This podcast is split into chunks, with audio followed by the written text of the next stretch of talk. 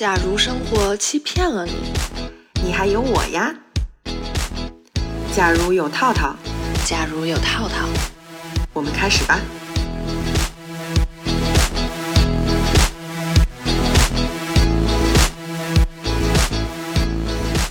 那个问题是谁提出来的？三十六问，为什么他这么有名？我现在很 confused。是啊，好像是那种心理学家和还有婚恋专家之类的吧？不是谁，就是说我跟你，就是咱俩如果要那个谈恋爱的话，如果咱俩就是互相问这三十六问题，就其实是能更深度的了解彼此的。然后就是通过这样深度了解，能好像说是能达到一个就是爱上的那种效果。真的吗？真的吗？那你把这发给我，我闲的没事的时候跟 H 先生也问一问。下个星期，哎，下下个星期我不是过生日吗？然后我们又要去蓝山玩了，到时候我可以在车上跟他玩这个问题，我觉得挺有趣的。可以，我觉得很多东西是我自己都没有想过呢。嗯，有什么问题是你看到的那一瞬间就觉得哇，这个问题直击灵魂？直击灵魂没有，但是很多东西我想很久呗。比如说我人生中最感恩的事情是什么？然后那天我一想，笼统的想，其实我感恩的事情还挺多的。然后你让我挑最的话，我觉得我怎么都挑不出一个最。然后我觉得我想了半天，我最感恩的是我自己。为什么？就是觉得就是人生当中很多低潮和困难的这些时刻，就虽然也有很多人来帮我吧。但是如果我自己不去接受人家的那个帮助，我自己不想走出来，自己不想变好的话，其实也没有啥大用。所以还是感激我自己有那个决心或者勇气，还是啥。但是你有想过你为什么会长成这样的你自己吗？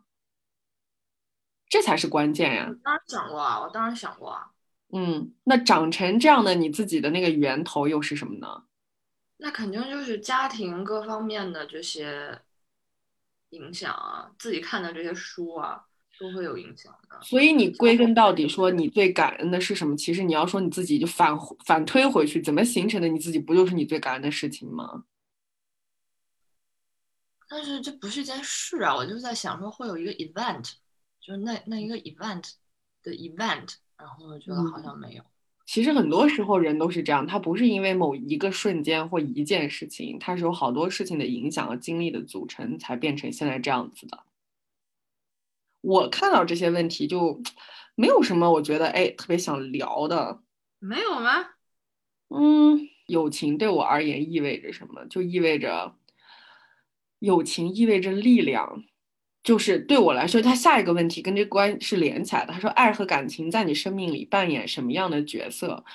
爱和感情扮演着 top one 的角色，友情是隶属于这一类，但是又有点它的下属的感觉。我我是这么感觉，我觉得友情是是支撑，是那个 supporting power，爱和感情就是的，就是那个就是主菜，就是友情就像那个。” Side side dish 一样，就是要配菜，友情是配菜，就是那个主菜没有配菜就没有那么好吃了。但是配菜是为了主菜而存在的。哇，那这样听起来好残酷啊！那你的朋女朋友们听了会有什么感觉呀？我觉得他们都知道的呀，他们就是我，而且我觉得友情本来就应该是这样的存在。友情从来都不是一个人生活中的主色调。我觉得，你想一个人如果围着是朋友转，或者友情是他人生中最重要的东西，那这个人不是挺惨的吗？你想一想。是不是？那我倒不会这种感觉，呃，对对对，就是我会觉得任何感情，我都不觉得它是一个值得在生命当中 占领第一位的一个角色。但是整体起来，这种笼统怎么不叫笼统？就是各种的情感归纳在一起的那种亲密关系，爱情、友情、亲情，所有这些情，我觉得全部都称为亲密关系的时候。这个东西其实是一个，就是你不能说它可有可无，就它存在有它的必要性，但是我觉得它也不是说一个值得用全部的精力和时间去追求的那样一个东西。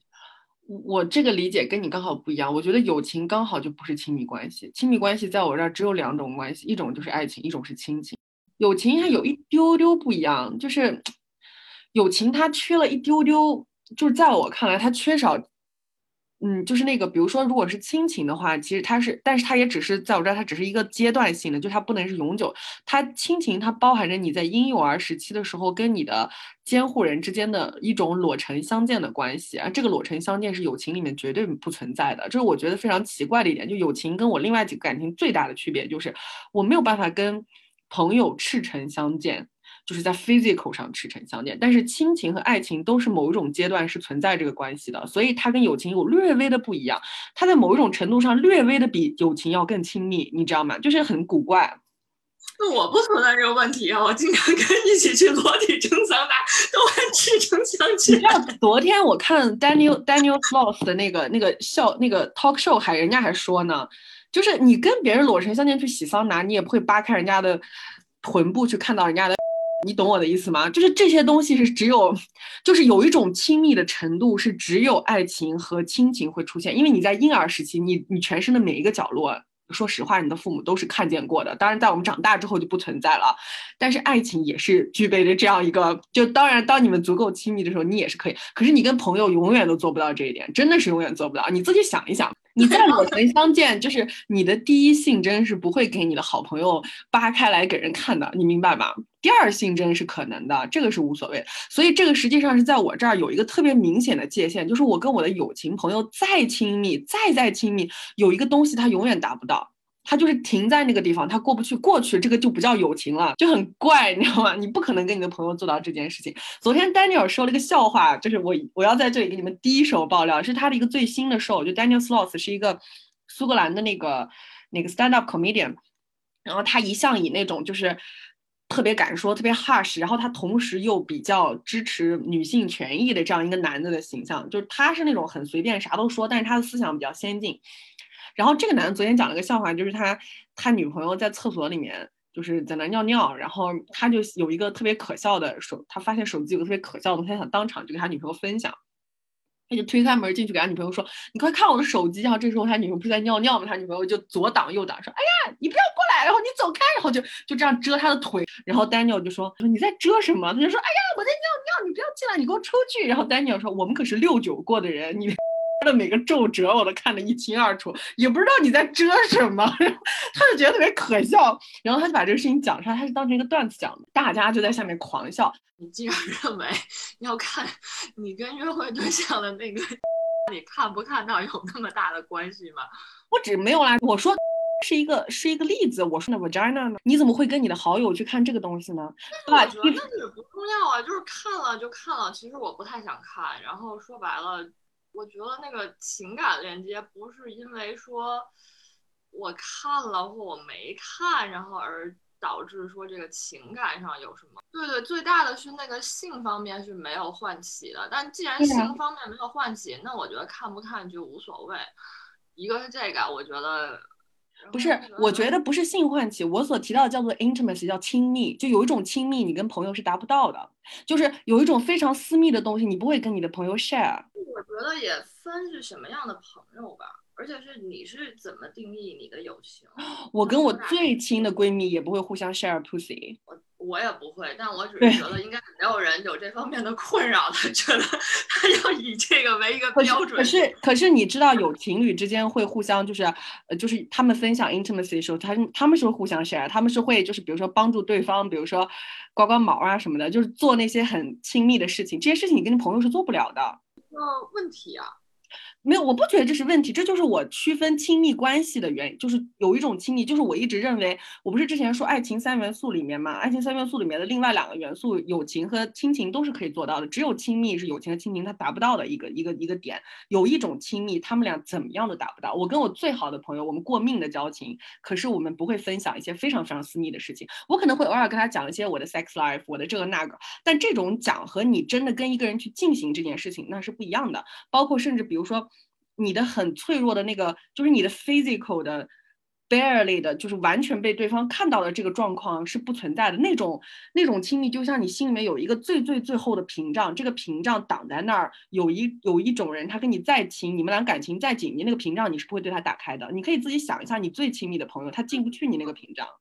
我确实不会 share 我的就是这些私处照片给我朋友看，但是我就觉得好像这是一个挺正常的一件事儿。对，这就是我觉得这是正常的友情啊，这是人，就是我觉得人长长大的过程中，他自动就会分类这些情绪和情感了，他不会就是把它混淆起来，因为我觉得一旦混淆，那这个情感就不对了。如果你对一个朋友突然间有一个人说啊，我对一个朋友产生了，我有女孩朋友，就是有一次就是经常跟我讲说，我经常会就产生跟那个女孩子有一种想要，就是想要跟她赤诚相见的，就是抚触对方感觉。我说你爱上他了，就是我说你们已经你已经不是友情。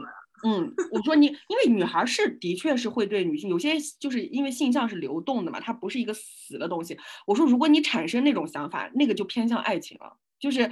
有纯粹的友情是没有那个东西的，是绝不会有那个欲望和冲动的。就是你可能会你非常平淡或者 accident 的，比如说互相看到了或者互相 share 了，但这个绝不是你刻意，就是说我产生了这种想法，我想要怎么样。而且甚至包括如果是普通友情，你就 accident share 了或怎么样，你也没有任何感觉，你就是过去了这个事儿，就像一个笑话或者是一个啊，就是那样平平淡淡一一笑而之。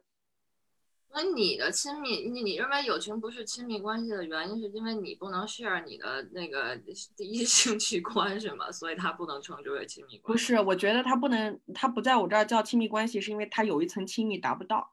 嗯，那我是觉得那层亲密可能对我来说不是特别重要啊。我懂了，因为我觉得 sex life 在我这里是重要，但不是必要的。我觉得。可是当当我说这种亲密的时候，也不全纯是 sex life，因为亲情我不是说了吗？它也存在的这种亲密。你在婴幼儿时期的时候，你妈妈不是会把你全身看光光吗？这种亲密也存在，但它没有 sex 的 feeling 在里面呀。是啊，但是我就觉得这个东西好像我身体上有没有跟对方看和我们情感上的那种亲密的连接度，对我来说是不太成一个强相关的一个存在。就是我也。我也约会过那种，就是喜欢过，不是 很那啥，然后就是精神恋爱那种感觉，我还挺喜欢的。然后包括跟朋友的话，就是如果说情感上的亲密度达到一种能够我信任对方，然后能够感到对方也信任我那种程度，我觉得在我这里其实是就是亲密关系。因为在我这儿，其实友情就是质量有特别高质量的友情的，就是那种。嗯，是就是可以，就是那种性命相交的那种友情，就非常非常的质量好，就甚至包括比如说，啊。就是比如说我的我两个闺蜜跟我关系好的，就是她们就是我是自动把她们的小孩当成我的孩子的，就是我可以完全的，就是比如说如果遇到任何事情的话，我是她教母嘛，就如果他们的父母不能怎么样的话，我是可以把我的后半生用来养育他的孩子的，就是自动我们自动的关系就达到这种地步，因为我觉得性命相交就要有这样的，起码就要有这样的赤诚，就是都不用说这个事情的，所以他小孩一出生就是我的教子，我觉得他已经成为他的教母了，但是。就是这么好的友情，在我这里，它有一层亲密屏障的是达不到，所以我为什么一直说我光有友情是不行的，我必须得有另外一层亲密关系。像我又是那种跟父母不亲的人，如果有些人他们有就是跟父母关系特别亲，他其实不是对你发现没有，他们跟父母特别亲或者关系特别好，他没有对。嗯，两性关系的这层需求特别大。我一直觉得能够代替跟父母亲密关系的，就是你跟你恋人的亲密关系，就是你再组成一个家庭，这两个家庭是可以互相 replacement。就如果你上一个家庭特别的稳固，你可以长年累月的就一直无所谓。就我有好多女孩朋友，就是有了朋友，然后又跟父母关系特别好，他们就是。无所谓，就是可以谈也可以不谈，单身也好怎么样，我就一直不行。我老觉得就是我需要有个东西去支撑着我那个不完整、就不不完满的跟父母之间缺少那一点 intimacy，我需要另一个 intimacy 来来弥补。但这个 intimacy 就是我这么好的朋友都弥补不了，但是我又不能缺失这些朋友，这朋友是我的精神支柱，就是他们支撑着我的精精神世界、我的心灵世界，但是他们无法满足我的 physical 亲密，就那个 intimacy 就是差那一点儿。但是我后来。我闺蜜不是有小孩嘛，就迪巴不是有两个孩子嘛？她因为在养育孩子的过程中，我在想这个问题，她经常就跟我聊这个事情。她就说，她能预感到她的小孩是绝对不会那么就是对亲密关系，就是所谓的两性关系之间那么渴求，是因为他在母婴时代的时候得到了非常充足的 intimacy，就是人的那个 intimacy，就是你在母婴时代，就我说你在 baby 的时候被妈妈那样子。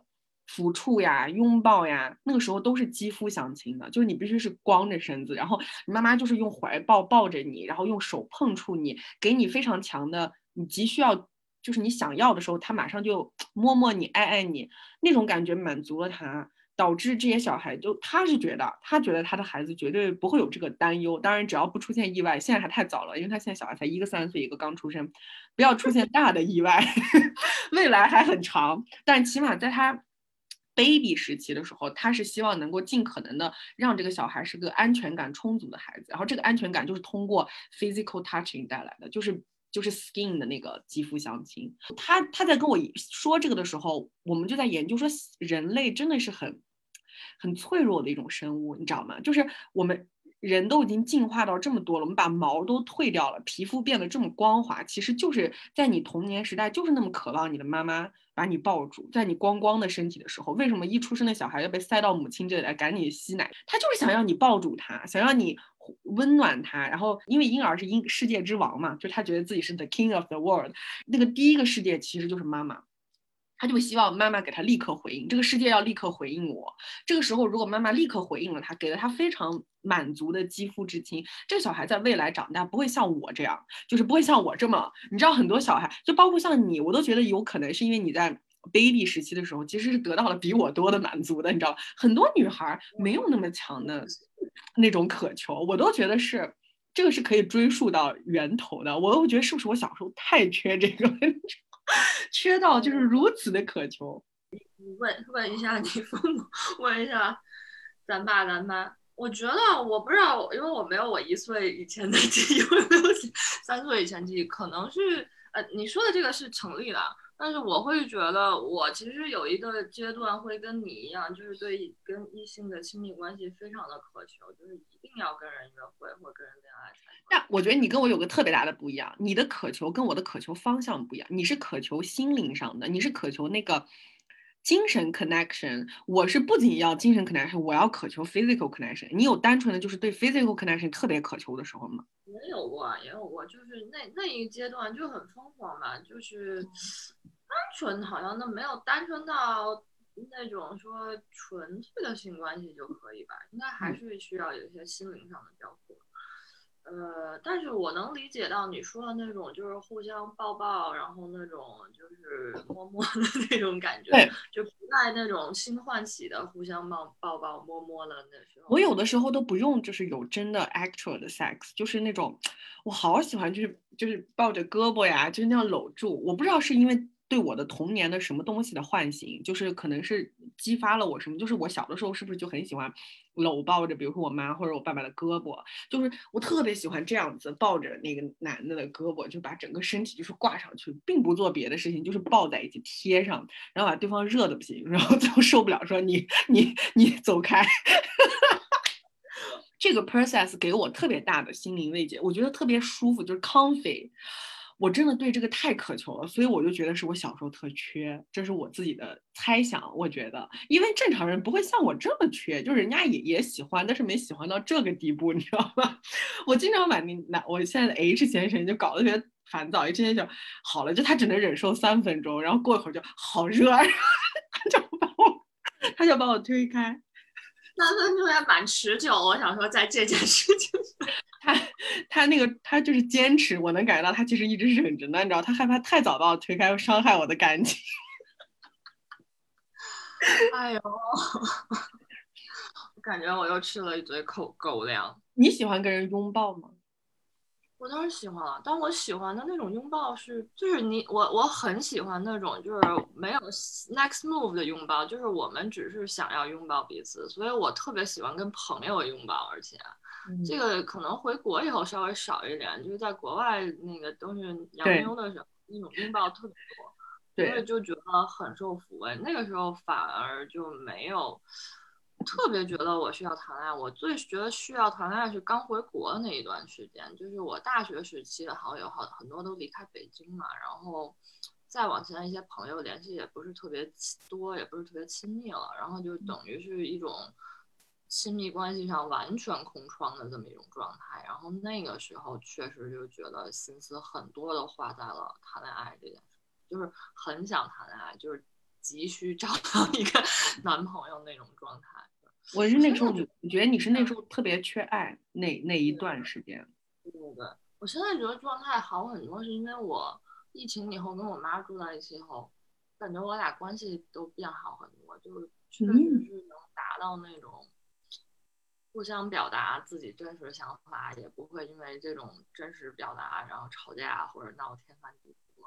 就是看我说我说什么来着？我说是不是跟爸妈关系好了以后，就不是那么 需求第二性了？对，就是这样，就是这样的，就是因为家里就其实没什么问题嘛，然后嗯有时候我们住在一起，有时候不住在一起，然后我也有我的朋友，就其实我也有我的工作，我觉得这个量对我来说是正好的，是够了的，对。好多人都是我发现了，就是当他的情感关系特别稳定的人，他都是首先有个问题他解决掉了，就是跟父母之间的关系。就如果他们之间有矛盾或者是关系不好，但是在他们关系特别好的那个状态，这个人的状态就是整体变成了一个特别稳定而健康。嗯，这个时候这个人倘若无心中遇到了对象，就是遇到了喜欢的人，他会建立一段非常健康的恋爱关系。他就跟那种很渴求的时候建立的恋爱关系都不一样。这个时候的你跟那个时候状态下的你都是不一样的，你会遇到的人也不一样。我能遇到我的偶像吗？你可能会遇到跟你偶像相似的人，但你不会遇到偶像。我前两天跟我两个闺蜜直播的时候还说，我说正常的恋爱就是你永远都不可能喜欢上偶像，就是你不可能跟偶像建立恋爱关系的。那些真的偶像跟粉丝，你听说的他们就是在一起的，那个粉丝是你以为的粉丝，人家粉丝跟那个偶像在一起，他根本没把那男的当偶像，他们才恋上爱的，你知道吗？他要是还是粉丝的状态，他根本不可能跟那个男的恋爱。一个那个迷恋他身体的色 批。如果说你走了大运，然后跟他先搞了，然后你也不知道他是你偶像，然后之后才知道的话，说不定啊，那个质量特别好，导致对方对你念念不忘，你们俩多来几发，三个月以后就从就从 friends with benefits 变成 friends，然后就变成 lover 了，就像我现在一样。我觉得还有条路，就是我好好写戏吧，然后万一能工作到，然后顺顺便搞一下这不可能，我跟你讲，就说你在工作中遇到，你对他就没有光环了，这个人你就根本不喜欢他。讲这种，我不听，我不看，我我不信。假如三不三连不，我不听，我不管，我不信。特别有你的那个，就是假如 unicorn 的那个，就是假我要做一个那个假如 unicorn 的那个头像，旁边写假如三不，我不听，我不管，我不信。但是我有看啊，我不听，我不管，我不信，但是我有看，就是颜值还是很重要的。啊啊！重点是，就是他们那些人虽然有颜值，但是没有脑子呀。很多时候，如果你现实中遇到他，发现他跟你想象的不一样，一点都不聪明，傻不愣登的，你还会喜欢人家吗？这这就是我说的，为什么我觉得爱情对我来说没那么重要？因为我觉得说不要把那种对精神世界上的交流和那种就是共振的需求放到爱情世界里太多。就是如果这个人跟你确实是我谨慎的思考过这个问题，我发现我最不能放弃的是颜值，好看的在那儿躺着或者在那儿犯傻犯二，然后都觉得啊你就是一只可爱的小猫，你就在那儿犯傻吧。但他如果很丑，然后他在跟你讨论哲学，然后讨论很深的生命的议题，我会觉得，嗯，老师你说的对，但是我现在要回家去看偶像了。就是我闺蜜那天说，她会对高晓松这种类型的男的产生爱意，我不行，我也不行，我也不行。我承认高老师博学渊就是有趣，但是我们只能做朋友。人家高老师心想你谁啊？我也不行，但是 我之前也是这个心态，我之前也是你这个心态，但是什么情况下发生了一点转变？就是我现在这个男的，他成为了我的朋友，非常让我震惊。他作为我朋友的质量非常的高，就是不不亚于我的女朋友，就是跟我聊的那些有趣的话题。你知道最屌的一点是，你知道因为因为他的缘故，我不是在买虚拟货币嘛，就 crypto，然后以前我根本就不想靠近这些事情，因为。就是那种傻直男跟我介绍这个事情的时候，他都是用通过，比如说你怎么样能赚钱，或者这个东西，就是说那些自以为高深，但其实你觉得非常无聊的话，你就绝对不会喜欢这个东西。我也一直觉得我对这东西没兴趣，但我是为什么会因为他而接触起来，是因为他给我讲的方式是跟别人不一样的，他用那种就是那种很超前的方式去跟你讲，就是好像。他在给你讲一个科幻小说，你知道吗？就是他告诉你这个世界在未来十年会变成的样子。他有时候给我，比如他买的那个东西，他不跟我讲说这个东西会赚什么什么钱，他只是跟我讲说这个东西所引领的未来的样子。然后他，你听他讲就会觉得啊，疯掉了吗？你就觉得人是疯掉了吗？这个是什么鬼话？但是因为我是一个，我是个编剧吧，我很很容易相信那种非常 dramatic 的东西，然后你再仔细想，也不是不能实现。然后在这种情况下，你就仿佛在看一个科幻小说，你就觉得嗯，这个点子很好，你甚至可以把它拿去用用去写故事。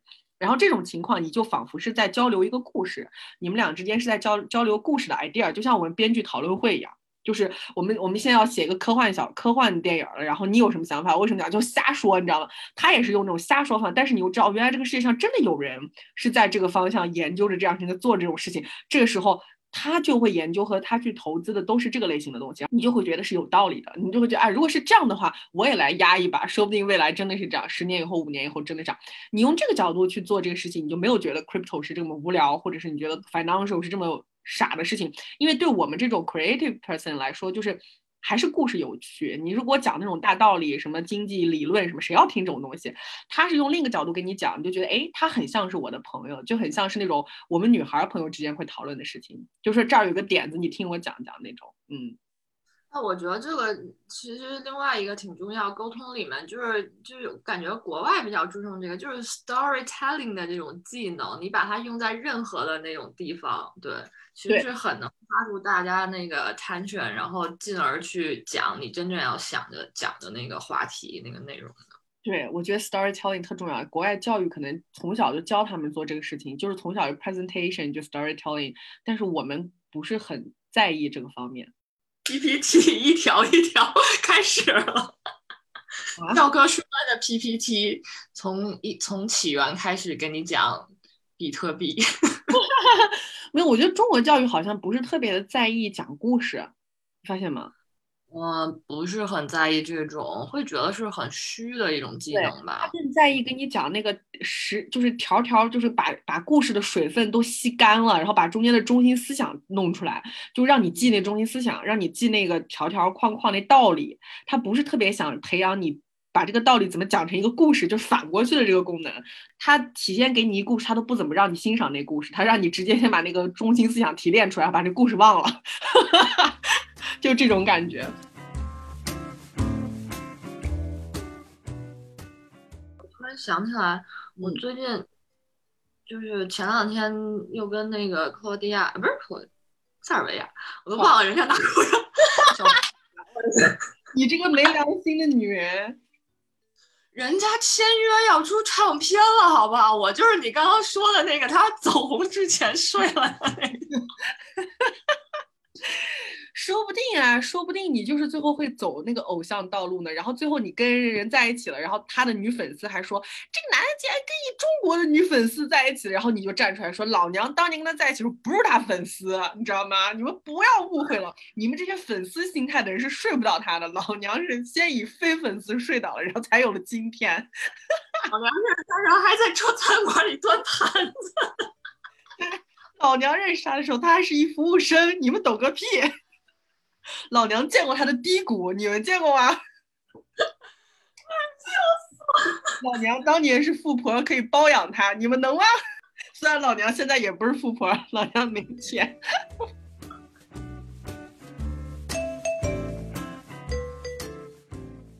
就到这里吧，今天的爆料也挺多，只不过是个番外，还要讲这么多爆料，真是的。那我们下期正经节目能说啥都不知道，到时候再说吧。我们肯定会有新的话题的。哦，后面的爆料就不要放了。谁知道他是谁啊？你人家你人家国籍都记错了，到时候人家找也找不见，到克罗地亚找去了也，没找着。